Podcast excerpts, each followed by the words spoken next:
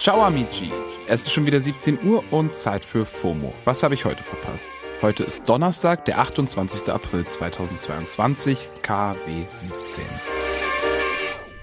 Mein Name ist Don Pablo Mulemba und heute geht es um Money Boys Money, unseren TikTok-Trend des Monats und MeToo-Vorwürfe aus UK.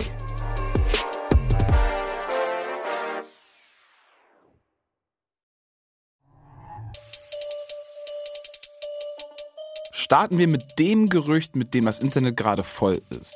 Der österreichische Rapper Moneyboy soll 100 Millionen auf dem Konto haben.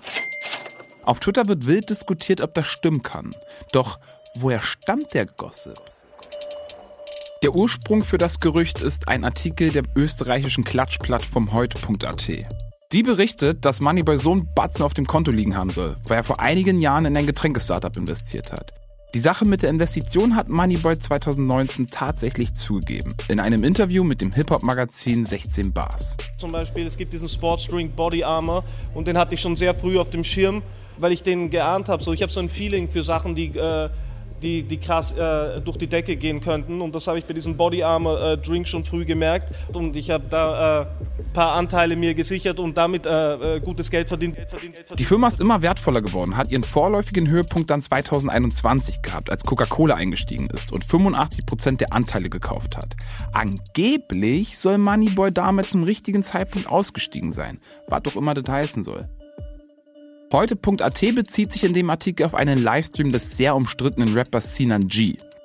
Wurde dieses Getränk von der großen Firma aufgekauft und dann hat er sich rausgekauft quasi, also äh, sein, sein Anteil ja nicht genommen und gesagt, ich geh raus. Es war einfach 98 Millionen. 98 Millionen, das ist so. Der hat einfach 98 Millionen gemacht.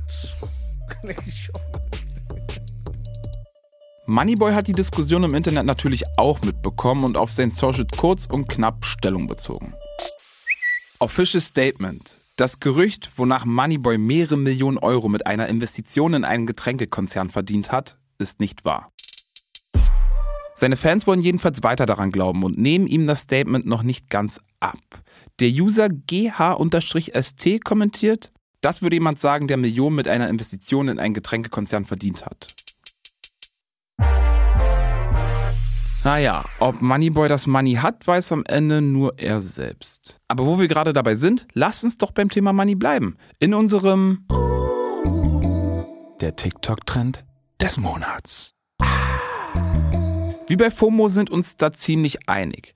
Alle Videos. Hauptsache mit diesem Sound. My money don't jiggle jiggle, it folds. I like to see you wiggle wiggle, for sure. It makes me want to dribble dribble. You know, riding in my Fiat, you really have to see it, see it, see it, see it, see it, see it. Weniger bekannt als dieser Sound ist vielleicht der Ursprung des Ganzen. Der Rapper ist der britisch-amerikanische Journalist und Podcaster Louis Theroux. Also so ein mega seriöser Typ, was man jetzt in erster Linie nicht mit Rap in Verbindung bringen würde. Und der Sound, den ihr eben gerade gehört habt, kommt aus dem YouTube-Interview-Format Chicken Shop Date. Da wird Faru gefragt, ob er eigentlich auch rappen kann. Und er antwortet, ja, habe ich schon mal gemacht, in einer TV-Show. Und als er dann mal ein bisschen was von seinen Rap-Künsten zeigen soll, legt er einfach mit dieser Deadass I don't care Attitude los. Wir verlinken euch das YouTube-Video in den Show Notes, dann könnt ihr es euch selbst nochmal anschauen. Mit einem guten Beat ist das Ganze dann zu einem absoluten TikTok-Trend geworden. Und der kann einfach nur gute Laune machen. Falls ihr ein paar Favorite TikTok-Trends habt, schickt sie uns doch gerne an fomo at spotify.com. Leute, krasser Bruch, aber wir müssen über das nächste Thema sprechen, weil es so wichtig ist. Im folgenden Thema geht es um sexualisierte Gewalt. Achtet bitte auf euch, wenn ihr das hört. Auf den Socials kocht gerade eine neue MeToo-Debatte hoch. Grund dafür ist der britische DJ Tim Westwood. Falls ihr euch gerade fragt, wer Tim Westwood ist, ihr könnt euch ziemlich sicher sein, dass ihm eure LieblingsrapperInnen schon mal über den Weg gelaufen sind oder sogar bei ihm im Studio saßen. Westwood ist Radio-Host, DJ und eine Hip-Hop-Koryphäe in Großbritannien. Er ist mittlerweile 64 Jahre alt, seit über 40 Jahren in der Hip-Hop-Kultur aktiv und seine Stimme ist wohl in ganz UK bekannt.